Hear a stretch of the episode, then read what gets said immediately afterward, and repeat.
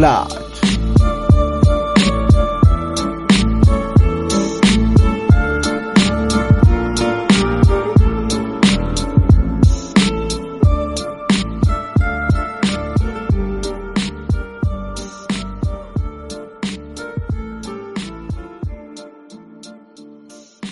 ¿Qué tal la gente? Bienvenidos a Flash, tu pasión por el básquet. Mi nombre es Daniel Contreras y desde Santiago de Chile iremos comentando toda la información del básquet mundial y actualidad NBA. Hoy tuvimos un capítulo bastante especial junto a Felipe Acuña, ya que nos estuvo acompañando Daniel Jauregui Berry, destacado kinesiólogo de la Universidad de los Andes que también ha sido jugador de básquetbol desde la infancia, y vino a hablar sobre la prevención de lesiones después de la inactividad física que atravesamos por culpa de esta pandemia y cómo podría afectar esto en la NBA. Así que muchas gracias para él. Otra cosa particular que tiene este capítulo es que YouTube nos cortó el directo, así que no pudimos comentar la actualidad NBA. Por ende, decidimos hacer lo mismo que el capítulo anterior y sacarlo en dos partes. En la primera parte, que es la que están escuchando, hablaremos sobre el episodio 10 de The Last Dance y también estará toda la parte informativa que nos brindó Daniel Jauregui Berry. Y la parte 2, lamentablemente no nos pudo acompañar Daniel porque la grabamos al día siguiente junto a Felipe. Estaremos comentando toda la actualidad NBA con los jugadores que no van a ir a Orlando y los jugadores que han dado positivo en coronavirus. De ahora en adelante los directos van a ser emitidos por Twitch en el canal de Flash Basket. Ahí tendremos el lunes a la destacada seleccionada chilena Florencia Colosi, que nos estará contando toda su experiencia en este mundillo del básquet. Si quieres escuchar la conversación completa, te invito a seguirnos en nuestro canal de YouTube Flash Basket. En el canal de YouTube iremos grabando los capítulos en vivo y ahí puedes comentarnos sobre qué quieres que hablemos o darnos a conocer tu opinión y formar parte del capítulo que se subirá a Spotify el día siguiente. Sin más preámbulos, comencemos. Hoy día un capítulo súper especial, como siempre nos va a estar acompañando Felipe Acuña. ¿Cómo estás, Pipiño? Muy bien, Daniel. ¿Y tú? Bien, súper bien. Contento porque aparte de estar hoy día acompañado por ti, nos acompaña Daniel Jauregui un amigo personal, kinesiólogo de la Universidad de los Andes y también basquetbolista por mucho tiempo. Ha jugado campeonatos importantes a nivel nacional con el sub-22 de Puente Alto, el Domán y por Providencia. Así que quería estar acompañado. ¿Cómo estás, Daniel? Hola, Dani, ¿bien y tú? Todo bien, pues. Acá. ¿Todo bien en casa? Sí, menos mal, acá encerradito, pasando la cuarentena.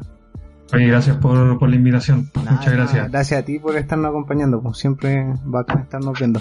Oigan, les cuento un poquito cómo, cómo va a ser el capítulo de hoy. Vamos a primero ver el capítulo 10 de The Last Dance. Vamos a estar reviviendo ese capítulo y yo al final preparé un comentario hacia Jordan, lo que pude extraer de él a lo largo de estos 10 capítulos. Después vamos a abrir la sección de Daniel para lo que está acá, ya que un suscriptor nos preguntó si podíamos hablar de la prevención de lesiones y Daniel, en su calidad de kinesiólogo, nos va a dar una info bastante interesante ahí. Y después vamos a finalizar con todas las noticias de la NBA. Hay varias noticias importantes, también hay bajas importantes y han salido muchos dichos de que lo que han opinado los jugadores con respecto a este regreso de la NBA. Así que eso es lo que tenemos para hoy día. Dani, está ahí tu casa, cuando queráis comentar algo, me interrumpí nomás, estamos en una conversación, así que tranqui. Bueno, el documental parte en las finales del 98 que fueron contra los Utah Jazz. Avanza bien rápido, el capítulo trata más de ser como unas palabras al cierre que centrarse en esa serie en sí. Y los Jazz ganan el partido 1 en overtime, 88-85, que me llamó la atención que haya sido overtime y el marcador haya sido 88-85, que es como terrible poco, así, terrible bajo. el partido. No sé si fome, quizás habían buenas defensas. Recordemos que, que Jordan se destacaba por ser buen defensor, tuvo premios de defensor del año. Pero no sé, igual le encuentro que es muy bajo el scorer para defender, para que termine. Bueno, y también hay, hay cantidad de triples que se lanzaban en esa época también. Sí, pues, no, obviamente se metía mucho menos de tres. Después del partido 2 lo ganan los Bulls, empataron la serie el partido 3 es una paliza de los Bulls a, los Jazz de 54 a 96. Que yo no lo, no lo podía creer. De hecho, el score más bajo que hay desde la invención del reloj de posesión. Imagínate. 54 puntos en 4 cuartos de 12 minutos. Pues no, no son de 10 como jugamos en FIBA. Así que mal, mal, mal, mal ahí los Jazz. Después de ese partido sucede lo, la, anécdota más chistosa de que Rodman se va a la WWF y falta una práctica por ir a aparecer ahí con Hulk Hogan, a pegar y todo el tema ahí es loquillo. Y lo que me da risa y que yo siempre he pensado esto es que Phil Jackson le hizo el perdonazo a Dennis Rodman, pues dijo ya falta entrenar, no importa que entrene el siguiente entrenamiento y después que juegue. No hizo como si nada pasara. Bueno, pero ahí yo pienso, debiese hecho el perdonazo igual, si es que él hubiese sabido que no era su último año, yo creo que yo creo que ahí no, no, no le hacía el perdón. Yo creo que sí. ¿Tú decís que sí? Yo creo que tú, tú, decís, tú decís que lo iba a castigar en los playoffs. No, pues yo, Está cagado. yo digo que no, no puede. yo digo que no lo castigan los playoffs porque sabía que es su último año, pues, y que se iban a ir los dos, tanto Phil Jackson como Dennis Rodman. Pero por ejemplo, si, de- si Ya, no, pero- dime, no, no, di- dime nomás, dime nomás. Yo te, después te digo mi idea. que yo pienso que si Phil Jackson hubiese tenido un proyecto de más de un año y saber que Phil Jackson, o sea, que Dennis Rodman también tenía contrato por más de un año, no, no se la aguantaba, según yo. No, yo creo que cualquier entrenador en esa circunstancia le perdona en el momento y después a lo que termina la temporada lo traspasa, en ese sentido. Pero no lo vaya a castigar si el mayor reboteador, el mejor defensor de tu equipo, tenéis que ponerlo po. ¿cachai? A menos que seáis tan cuadrado que lo echéis por disciplina y todo el cuento, lo que comillas, pero ¿qué, qué tenéis que hacer tú en tu trabajo? Ganar, para eso te pagan, ¿cachai? Y ahí da lo mismo la, la moralidad, da, da todo lo mismo, tenéis que ganar nomás. Después, claro, si digo ganáis y, y te queda un año más de contrato, veréis si lo traspasáis o sigo, pero en el momento lo necesitáis, pues estáis cagados. Yo creo que obviamente Phil Jackson debe haber querido matarlo, Sí. ¿cachai? Pero, pero estáis obligados a hacerlo. Ya, pues la cosa es que, eh, ya, según yo no lo hubiese perdonado, pero bueno, ahí le hace el perdonazo. Eh, es que yo creo que va más por una cuestión de autoridad, o sea, es un jugador que, que te pasó por la raja, por así decirlo, que no te interesó ni tú ni el equipo y está en las finales de la NBA. Entonces, si sabéis que es un jugador que vaya a tener, no sé, Es que por eso, no lo- por, eso no lo podéis marginar porque estáis en la final, pues si estáis cagados. Te- el- yo creo que Rodman lo hizo sabiendo que no le iban a poder hacer nada porque lo necesitaban, pues, ¿cachai? mm, Oye, si es un campeonato lo que está en juego, pues, sí, ¿cachai? Por, igual sí. por aunque sea la caga más grande, aunque haya chocado curado como Vidal, igual tenés que perdonarlo porque lo, lo necesitáis. ¿Cachai? Sí. Si ponía otro tan bueno como él, quizás ya lo castigáis, pero no otro Rodman. Mm, Si sí, tenía un Draymond Green, no sé, alguien parecido, ya no importa, podéis prescindir de él, pero no tenían otro, ¿cachai? Entonces estáis cagados, tenéis que ponerlo y tenéis que después, quizás eso es lo que se dijo ahí, pero quizás Phil Jackson, cómo lo habrá agarrado a chuchar, pobre Rodman, pero bueno. Sí, no, de hecho en el documental se ven imágenes de, de Phil Jackson enojado con, con Rodman y así tirándole la talla pesado en frente de todos porque, porque se había arrancado el entrenamiento a, a la lucha libre, pero bueno. Eh, después de ese tercer partido, el juego 4 lo gana 82-86 Chicago y el juego 5 lo gana 83-81 Utah. Y en el juego Ya. 6, que es el que consiguen el anillo, Scottie Pippen se lesiona literalmente en la primera jugada del partido, pero literalmente cuando yo vi el documental dije, "Mm, siempre le están colocando de su cosecha, así que voy a verme el partido mejor. Me fui a YouTube, me busqué el partido entero y literalmente es la primera posición del partido. Juegan todo el partido con Pippen tratando de recuperarlo, haciéndole masaje, le estaban colocando electricidad para que se recuperara. Y al final no, no lo pudieron recuperar, lo usaron como señuelo. Como que jugó lesionado para, para traer marca hacia Pippen y al final no, hacía nada. Así que nada, pues aguanta todo el partido así, un partido bastante igualado. Y en la última, en la penúltima posesión de los Jazz, Jordan se la roba a Malone. Y tenían un minuto para pedir, y acá yo quedé súper impactado porque Phil Jackson decía mantener la pelota viva. Quizás yo como coach en esa situación hubiese preferido pedir un minuto y hacer alguna jugada de pizarra, pero pero Phil Jackson dijo no, ya la tiene Michael Jordan porque agarra, a- él hace el robo y ahí todos se abren y se la juegan para Michael. Así que jugado Phil Jackson en ese sentido y ahí Jordan hace el recordado de Last Shot que también estamos viendo en las imágenes para los que están viendo en vivo. Cuando mete ese tiro, a falta de 5,3 segundos, Stockton toma un tiro que falla y los Bulls consiguen su sexto anillo y su segundo trepit. Cosas curiosas muestran a Leonardo DiCaprio saludando a, a Jordan en el camarín. Y el gran detalle de Karl Malone entrando al boot de los Bulls para despedirse y felicitarlo. El loco apenas terminó el partido lo felicitó y todo, pero una vez que ya se ducharon y todo y que los Bulls iban a ir al aeropuerto, Karl Malone entró al bus a felicitar a uno por uno, así que ahí de Mailman demostrando que es un caballero. Y después Es muestra... un caballero, o que quería irse a los... no, ahora se sabía que sea Jordan. No creo que se haya querido ir a los Bulls sin Jordan. No, no, sí sé.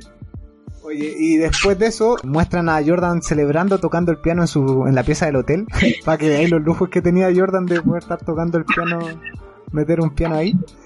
Y en la celebración en Grand Park, que es como el lugar donde invitan a toda la gente de Chicago y ahí muestran un escenario y toda la cuestión para que lo vea la gente. En la celebración me pasó algo súper curioso porque le pasan, como ya tenían seis trofeos, eh, le pasan uno a las personas importantes del equipo. Le pasan uno a Jordan, uno a Pippen, uno a Rodman, que era obvio. A Phil Jackson le pasan otro.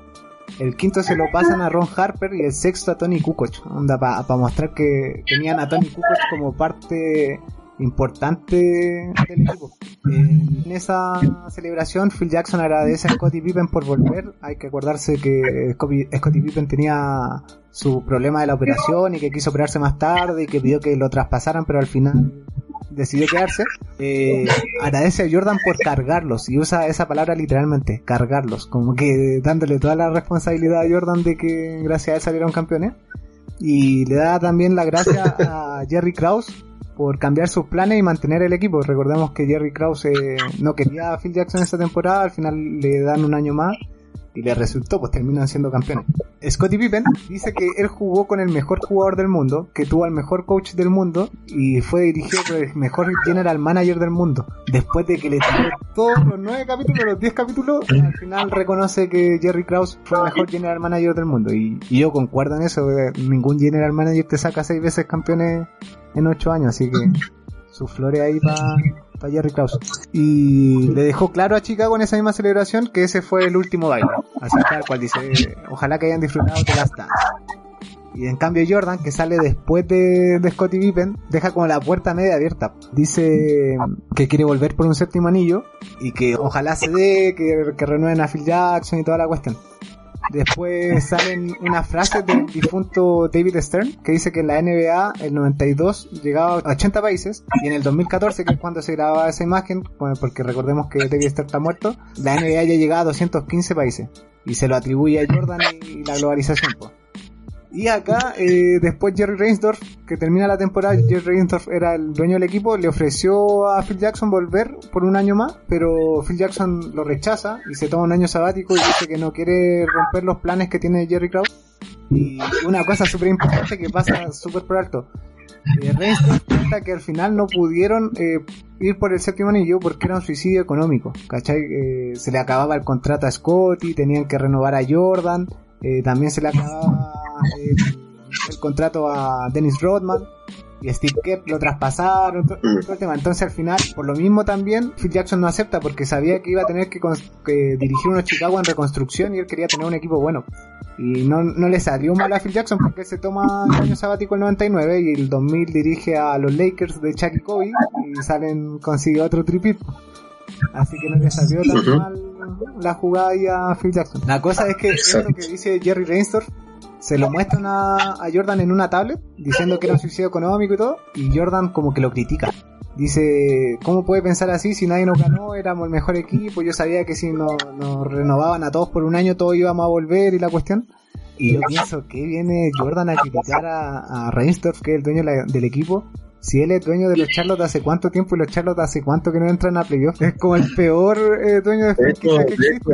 exacto, Jordan ha sido criticado como uno de los peores dueños de la historia y además la estrella que tuvo que embobó que y varios más han criticado que no da buenos contratos, no, que, es, tacaño con, los sueldos.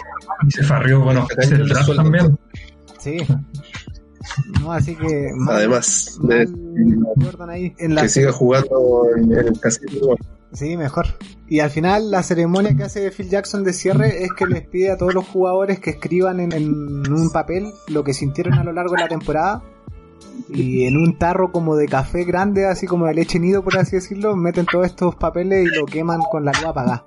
Y los, los jugadores cuentan que fue algo súper místico y todo. Yo, yo esto lo creo porque Phil Jackson tiene caleta como bien interiorizada la cultura de los nativos americanos y aparte lo, corrobora Steve Kerr, que Steve Kerr es una persona de confianza para mí, que es bien centrado, no necesita mentir.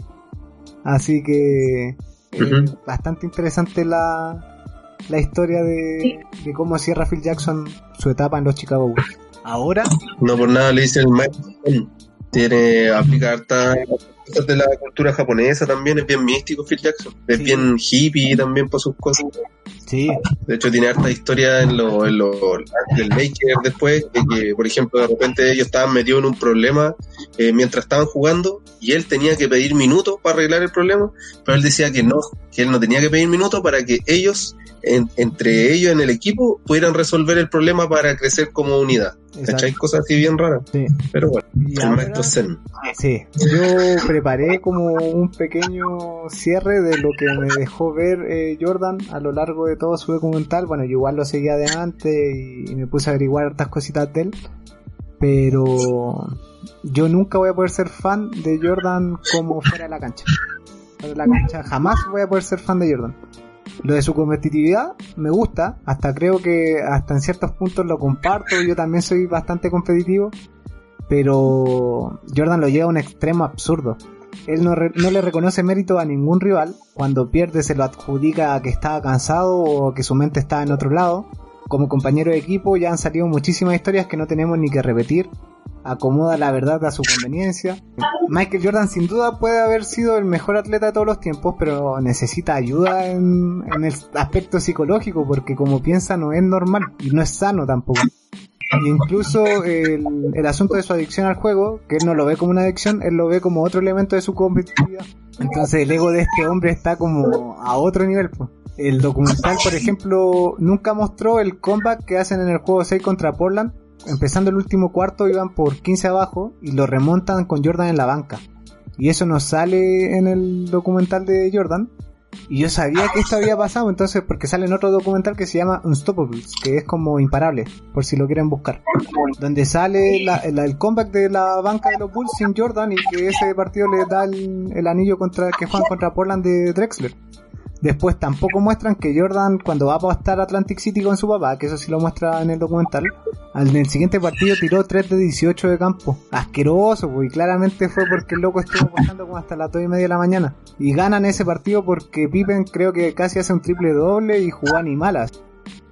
O la anécdota que salió con Joe Klein, que estaba llorando después de la final del 98, esta que estamos viendo contra Utah.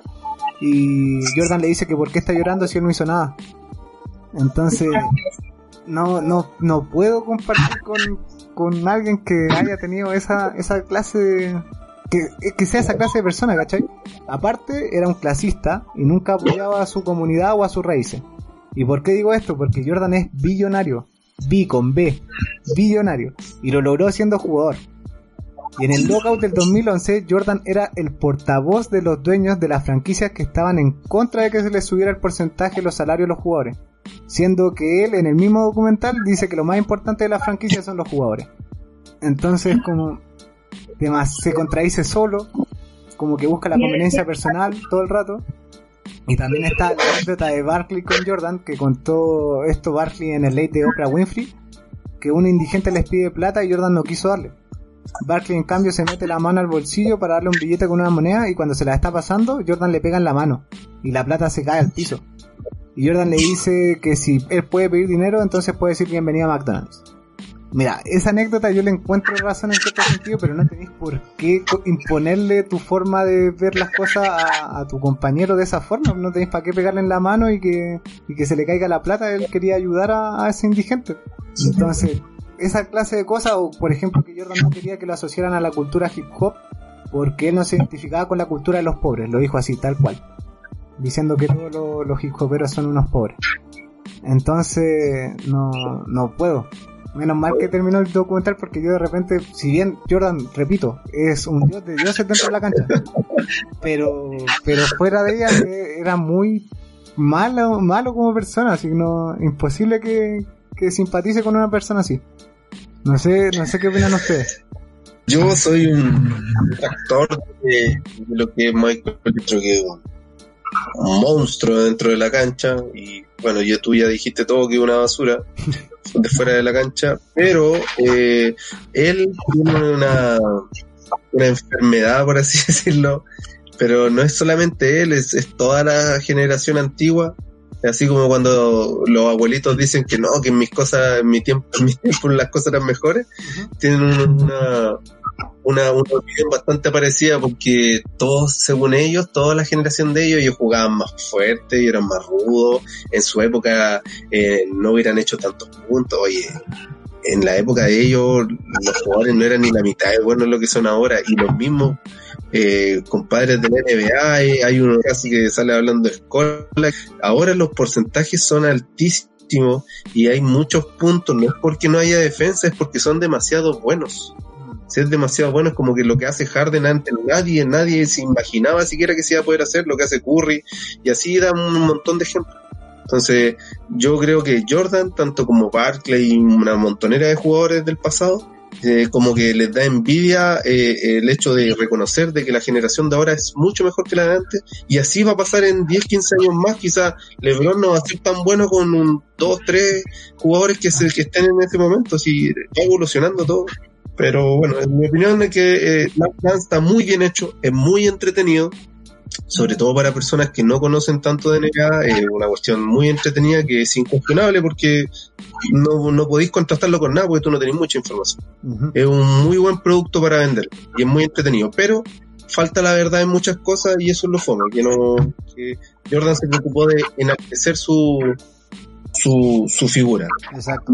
Como lo dijiste tú en el primer capítulo, se da a notar que Jordan tenía el derecho total, el control total del documental, y cuando decide hacerlo, cuando ve a LeBron desfilando por las calles de Cleveland, cuando había remontado entre uno, y ahí dijo, ya, aquí me están quitando el legado, así que vamos, vamos a hacer el documental. Eso ya te dice todo, ¿cachai? Mm. Pero bueno. y por lo mismo... Esa es mi opinión, mi humilde opinión. Tú, de que el documental es súper bueno, pero no te muestra todo, yo cuando vi esto, por lo mismo dije, ya, esto lo voy a comentar en el documental, porque igual todos los, los datitos que el documental no muestra, trato de que la gente tenga un mejor contexto cómo sucedieron y no, no quedarse solo con lo que muestra el documental, que es bastante sesgado, por así decirlo.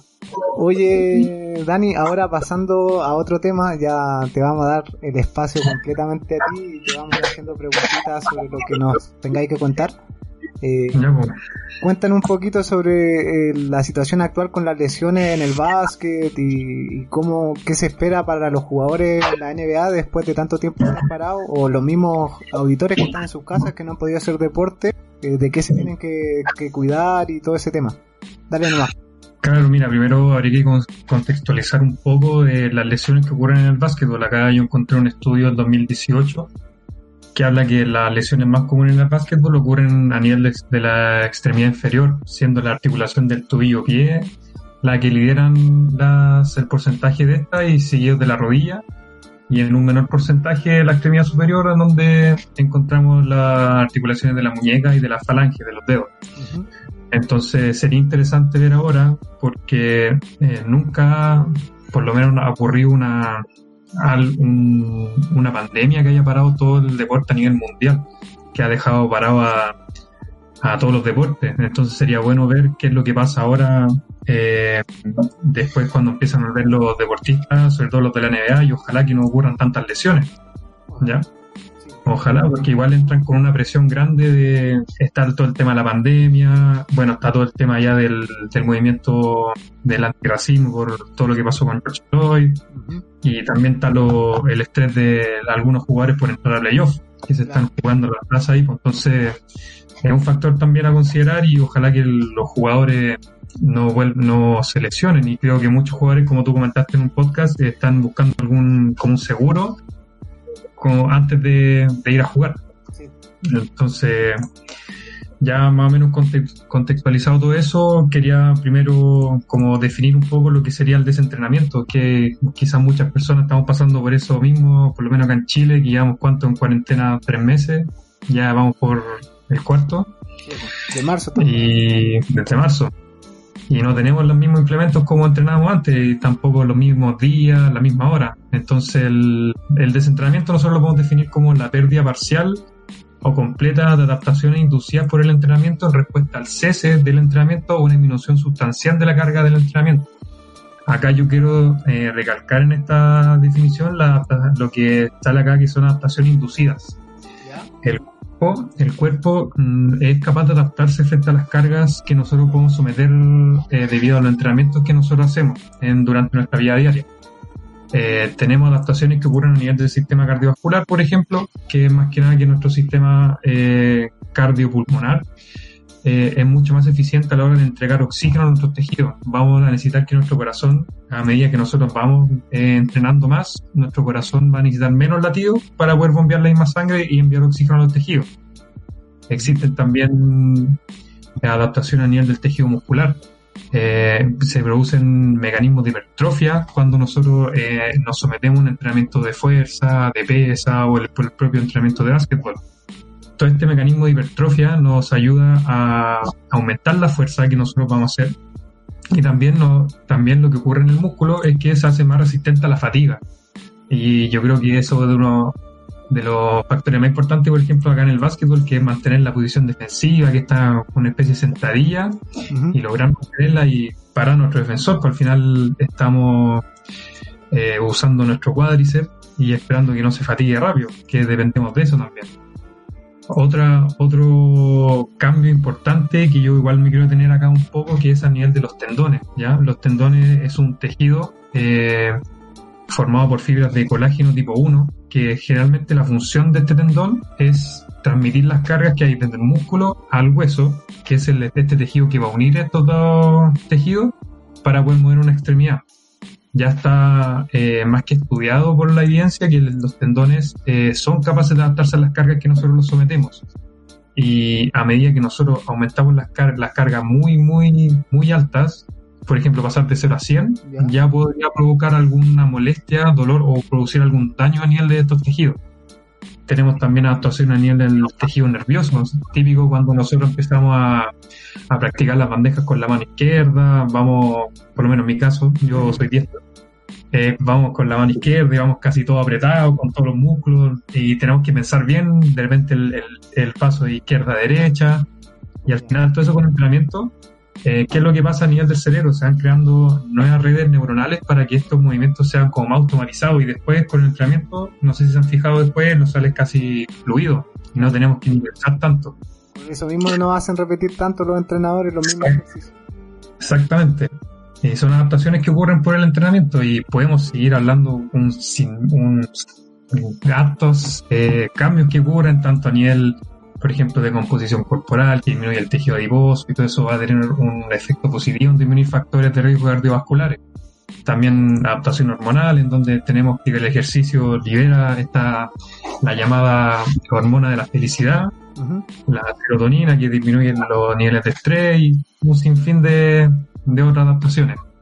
Oye, ¿Qué es lo que está pasando? Por ejemplo, ¿Sí? eh, ahora, por ejemplo, que tienen poco tiempo para entrenar, que sabemos que se van a meter ahora, ahora tienen que estar viajando, empezar a viajar los equipos para meterse el 7 claro. y para entrenarse. En este poco tiempo que tienen para entrenar, ¿qué es preferible que entrenen? ¿Más técnica, más táctica o netamente tema ahí, hay que pensar, porque acá los jugadores de la NBA, cada uno tiene su staff de, de médicos y staff de entrenadores, que lo más seguro que con la millonada de plata que ellos ganan en sus casas deben tener casi un gimnasio de elite para poder entrenar. Uh -huh. Entonces, más que llegar desentrenado, quizás van a, van a llegar un poco con quizás falta de técnica ¿Ya? y, y, quizás de enfocarse más en eso, en practicar la jugada y en, y en sacar choque entre ellos, porque al final entrenar en casa es muy distinto a entrenar en, en, en un gimnasio o en, con gente con gente que te haga eh, trabajar más. Entonces son diferentes escenarios. Entonces lo que deberían hacer los jugadores de la NBA es empezar de a poco a trabajar todo lo que es la, la parte técnica y aparte empezar a trabajar eh, movimientos de alta velocidad como son de repente los, los saltos los, y los piques que trabajar en casa yo creo que es muy difícil, sobre todo los que viven en departamentos. Sí, no, es imposible prácticamente. Entonces, eso más que nada lo que tenían que eh, centrarse ellos y qué es lo que pasa con este desentrenamiento. Lamentablemente nuestro cuerpo responde a que todo lo que nosotros invertimos, todo el tiempo que nosotros eh, dedicamos al entrenamiento, con un par de semanas podemos perder todo, lamentablemente. Ya se habla de algunos estudios que la pérdida, por ejemplo, de fuerza muscular, a la semana de no hacer nada se pierde entre un 2 y un 6%. ¿Ya?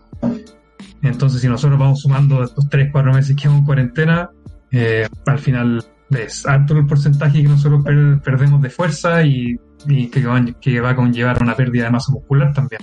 Sí. O sea Y esta por ejemplo, pérdida, ¿Sí? ahora lo más importante para los auditores que nos están escuchando y, y están parados en casa, lo importante es que no dejen de hacer la actividad física, ¿no? claro, que puedan por lo menos hacerse eh, un, un tiempo más o menos de una hora, quizás todos los días, de por lo menos hacer algo, o quizás no todos los días, eh, por lo menos hacer dos, tres veces a la semana. Pero la idea es poder moverse porque el, el estar parado en la casa ya es, eh, no- es malo. Empezamos a perder mucha masa muscular y todo lo que ganamos haciendo ejercicio lo vamos a perder al tiro. En- y sobre todo eh, a nivel, por ejemplo, de la estructura de los tendones, que acá me quiero detener un poco, que esto puede ser para la gente que cuando ya todo esto empieza a normalizarse, eh, puede ser que la, la lesión de los tendones pueda aumentar un poco su, su porcentaje. ¿Por qué? Porque como dije anteriormente, los tendones se van adaptando a las cargas que nosotros les damos. Si nosotros pasamos de, de no estar entrenando nada a volver a entrenar de nuevo, cinco eh, veces a la semana, tres pichangas al día, como quieran, nuestro tendón va a decir como, oye, ¿sabes qué? Eh, me estuviste tres meses sin hacer nada, te fuiste al chancho y te va a empezar a molestar con el dolor y va- vamos a empezar a, a generar mucha molestia. El típico, por ejemplo, la lesión del arroyo al saltador, que a muchos basquetbolistas yo creo que le ha pasado, que el típico dolor pulsante abajo de, de este hueso de la patela, que tiende a ser súper molesto al saltar y al, al recepcionar el salto. Entonces, lo recomendable es que cuando ya esto vuelva a la normalidad, empecemos a entrenar de forma eh, de una baja intensidad, que yo sé que va a ser muy fome porque vamos a estar todos verdes por agarrar una pelota y, y jugar tres pichangas al mismo día, entrenar todos los días. Pero el llamado es que poder periodizar estos, estos entrenamientos, tener, dejar por lo menos uno o dos meses para poder reacondicionarse y empezar a volver ya a los entrenamientos como se hacía anteriormente. Si, no sé, uno entrenaba cuatro veces a la semana, empezar de a poco, aunque sea lento. Es un proceso que hay que pasar y que la idea no, no es lesionarse cuando ya eh, vuelva a toda la normalidad, Claro. después de estar tanto rato parado. Oye, Dani, ¿y ese proceso como de adaptación, como cuánto puede durar o es muy relativo, depende de cada persona? La verdad es que, eh, como tú mismo dijiste, eh, es relativo a cada persona. Cada cuerpo responde diferente a diferentes estímulos. ¿Ya? Eh, entonces, el- la intensidad que nosotros vamos a ponerle a los ejercicios, eh, lo único que vas, que va a saber qué intensidad va a ser uno mismo. Que va a ser como, el, como ya, no sé, voy a hacer plancha de dos minutos, chuta, no puedo hacer dos minutos, entonces voy bajando. Él, cada uno va regulando y obviamente tener cuidado de repente con estas típicas rutinas que se, que se ven por Instagram o por YouTube. Claro, hay que tener cuidado en eso porque al, al final el, eh, cada cuerpo es diferente y responde de forma diferente a los diferentes estímulos. Que más, de, como les digo, tener harto cuidado porque nosotros en casa uno puede decir, mira, yo entreno y hago sentadillas, tengo, hago flexiones de brazo, tengo peso y todo eso, pero al final de repente nosotros nos entrenamos, por ejemplo, el, en casa eh, los movimientos de alta velocidad, que son, por ejemplo, los piques, ¿ya? Que es típico lesión de, de futbolista, que se pega un pique, siente un desgarro isquiotibial. Típica lesión. De hecho, sin ir más allá, la Bundesliga y la Liga Española tuvieron caleta de lesionados la- las primeras fechas por lo mismo, picando, Sí. les tiraba. Y se, se está dando cuenta de eso. Y de hecho, en la NFL ocurrió también un, un lockdown de la, de la liga, no, no sé por cuántos meses, y sorpresivamente eh, los datos epi- epidemiológicos de lesiones arrojaron que aumentaron las lesiones del corte de ligamento del tetón de Aquiles, que es una lesión pero devastadora para cualquier deportista y se vio aumentado después de este periodo de desentrenamiento. Para los que no cachan, de los que nos están escuchando, fue la lesión que tuvo Kobe, la que ha tenido Rudy Gay, Dominic Wilkins, eh, que Cousins, ahora la, Cousins, la, la, la que tuvo Kevin Durant y que todavía se que- está recuperando. De la que lesión que históricamente ningún jugador ha vuelto a ser el mismo. Históricamente. Nunca. Nadie ha vuelto a ser el mismo de Claro. esa lesión, por lo menos de, la- de los jugadores de la NBA. Así Sí, que es una lesión bastante complicada. si nosotros nos ponemos a pensar, el tendón de Aquiles tiene que soportar todo nuestro peso corporal y es un tendón pero muy grueso. Y cuando, por ejemplo, cuando nosotros saltamos, corremos, la cantidad de, de fuerza que so- o de peso que soporta supera casi el 2.5% del peso corporal. O sea, es un tendón pero grueso grueso que se llega a cortar y volver a con una cirugía tratar de unirlo es, claro, es muy complicado y obviamente tiene casi un año de rehabilitación esa lesión. Entonces yo concuerdo mucho con Kevin Durant de que se demore tanto en volver, sobre todo que no jugó en, toda esta temporada, volver ahora en, en pleno playoff con un estrés más, yo creo que no sería lo ideal para él. Y yo le estaba tirando mierda porque no volvió. no, es mejor, sobre todo en esta lesión, que, sea, que se aguante nomás, para que vuelva a ser la misma bestia que era antes. Ojalá. Sí, oye Dani, también te había comentado que encontré un, una guía de una clínica que se llama Aspetar, que es allá en, una, una, clínica en Dubai que es, eh, yo recomiendo esta guía sobre todo quizá entrenadores que están escuchando este podcast porque habla de el, cómo tiene que ser la vuelta después de este periodo de pandemia al retorno deportivo. En donde hace una guía con muchos protocolos a seguir sobre cómo tiene que ser la vuelta, sobre la educación que tiene que tener el plantel eh, del equipo, sobre todo esta pandemia, sobre algunos chequeos que bueno, que acá en Chile no sé si se harán no sé si podrá ser posible que todos los jugadores de un club se chequeen, hagan un chequeo médico, es difícil. Pero, por ejemplo, la vuelta que ellos proponen eh, al deporte lo irían en cuatro fases. Por ejemplo, en una fase 1, eh, lo que ellos pretenden hacer es que sean actividades al aire libre, con ejercicio más cardio, pero en una primera fase que sea un entrenador con cinco personas máximo y respetando el distanciamiento social. Ya en una fase 2 estos 5 pasan a 10 y pueden eh, se pueden agregar ejercicios ya más técnicos del deporte. En una fase 3 ya superan los 40, más o menos a los 40 jugadores trabajando en un gimnasio, haciendo partido amistoso. Y en una fase 4 ya que sería como la nueva normalidad que se llama. Es una guía súper, súper completa. También da tips de cómo volver al deporte. La, habla un poco de la intensidad que tienen que hacerse los ejercicios al momento de volver eh, les voy a dejar la guía contigo por el que la quiere, el que te la pida. La verdad es que es una guía súper completa y la recomiendo, la recomiendo bastante. Y que quizás se pueda hacer algo de esos protocolos, eh, ponerlo acá en Chile y ver para empezar cómo hacer la vuelta para, empezar a entrenar. Yo creo que muchos están esperando eso. No sabéis cómo. Yo que no soy ni profesional, que soy más malo que la cresta, quiero volver. Sí, pues, entonces tenemos para rato todavía, pero es bien entretenida esa guía. Así que se la tengo. Bacán, mail y ahí al, cualquier auditor que la quiera nos, me, escribe por cualquiera de las redes sociales, Instagram, eh, Facebook, lo que sea, y ahí yo se la hago llegar. Sí, pues más o menos resumiendo todo lo que todo lo que he dicho, la, eh, hay muchos factores de riesgo ahora al volver de lesionarse, sobre todo de un periodo de desentrenamiento al, al volver a las actividades normales es recomendable empezar de a poco, que va a ser un poco eh, fome, pero la idea también es cuidarse y volver al 100 y volver a los entrenamientos normales, así que paciencia, volver de a poco. Las lesiones ojalá que no ocurran tanto en la NBA, pero están, van a estar, así que habría que esperar nomás qué es lo que pasa ahora. Sí, pues. no, pero bacán. Bacán, no sé si, si quieres contarnos algo más, algún datito que tengáis por ahí. No, la verdad es que dije todo. Bacán. Yo creo que por lo menos en este periodo, cuando vuelvan los entrenamientos, lo más seguro es que empiecen a haber un aumento de quizá del porcentaje de lesiones de los deportistas, pero más relacionado a nivel tendinio.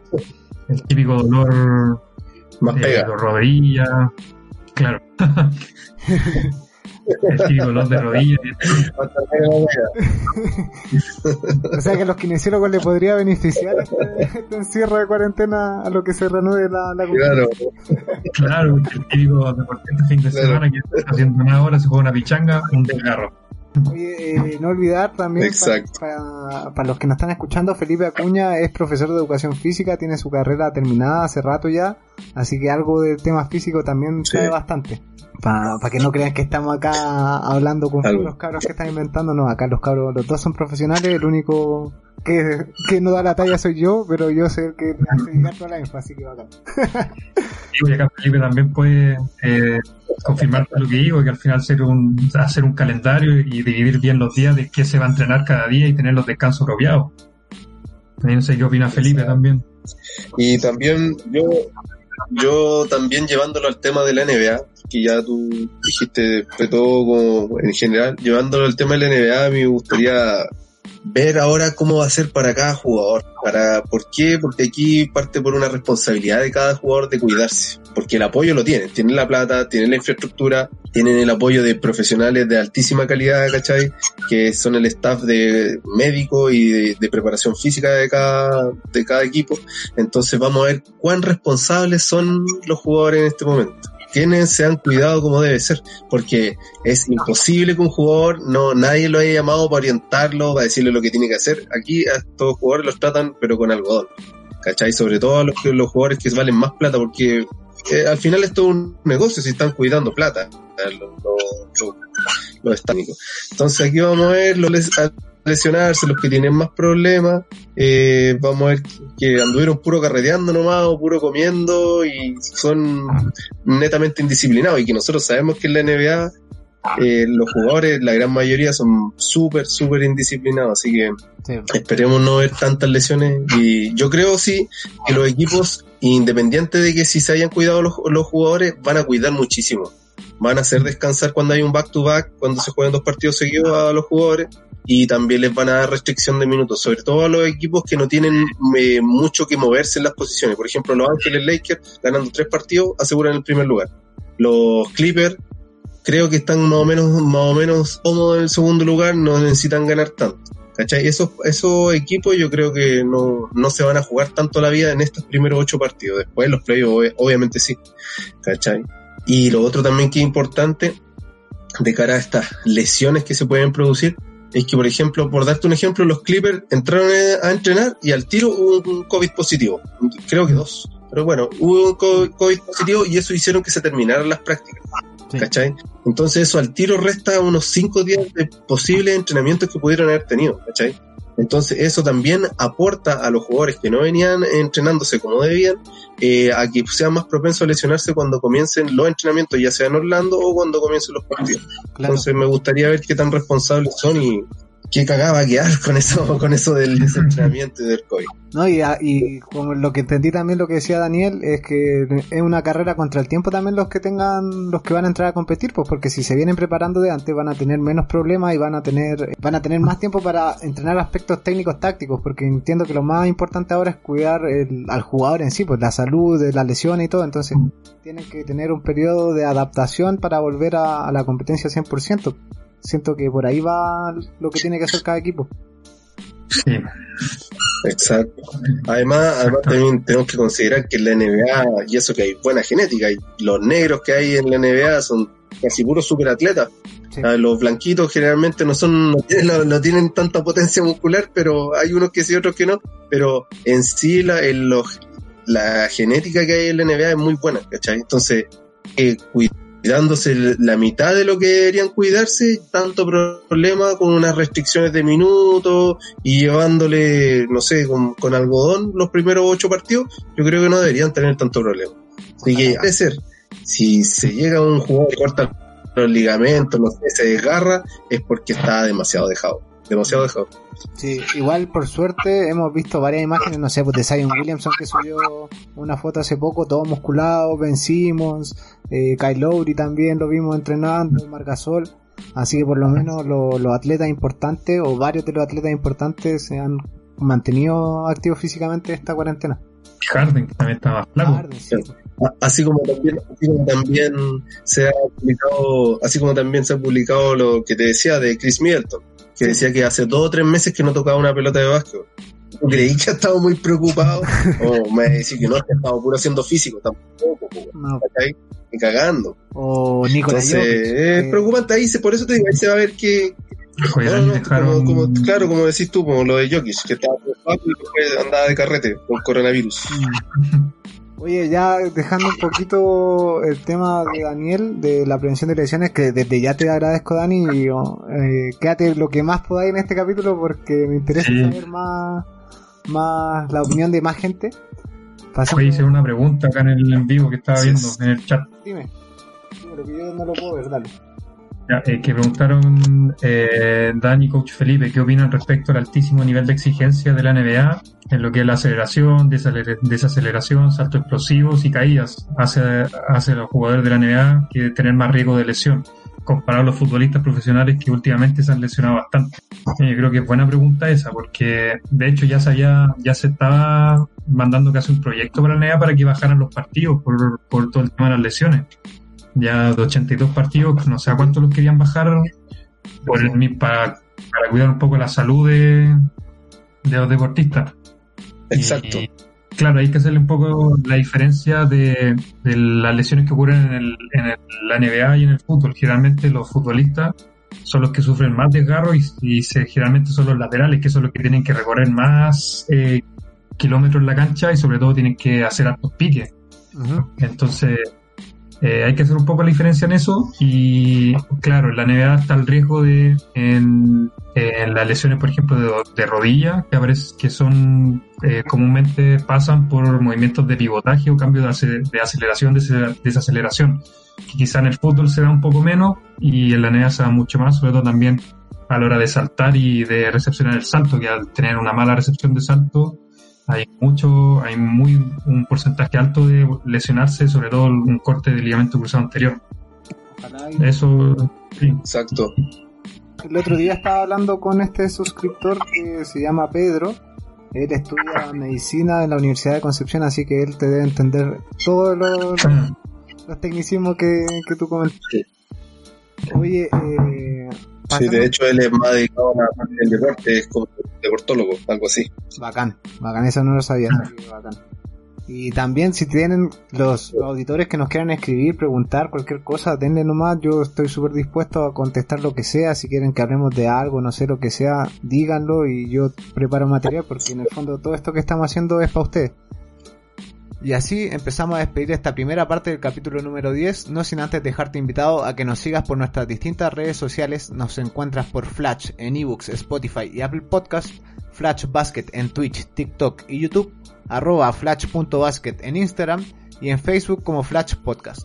Por ahí nos pueden mandar tus comentarios, saludos, recomendaciones, si quieres que hablemos de algún tema, lo que sea, a través de nuestras distintas redes sociales de Flash y te dejo invitado para el día lunes donde estaremos grabando el capítulo número 11 en vivo por nuestro canal de Twitch. Vamos a estar acompañados de Florencia Colosi, destacada seleccionada chilena, que compartirá su experiencia con nosotros. No se lo pueden perder. Y les recuerdo que el día viernes 17 de julio estaremos sorteando un Funko Pop de Michael Jordan para todos nuestros auditores de Chile. Así que vayan a la publicación de Instagram y sigan las instrucciones. Así queridos amiguetes, les mando un fuerte abrazo y se me cuidan. Adiós.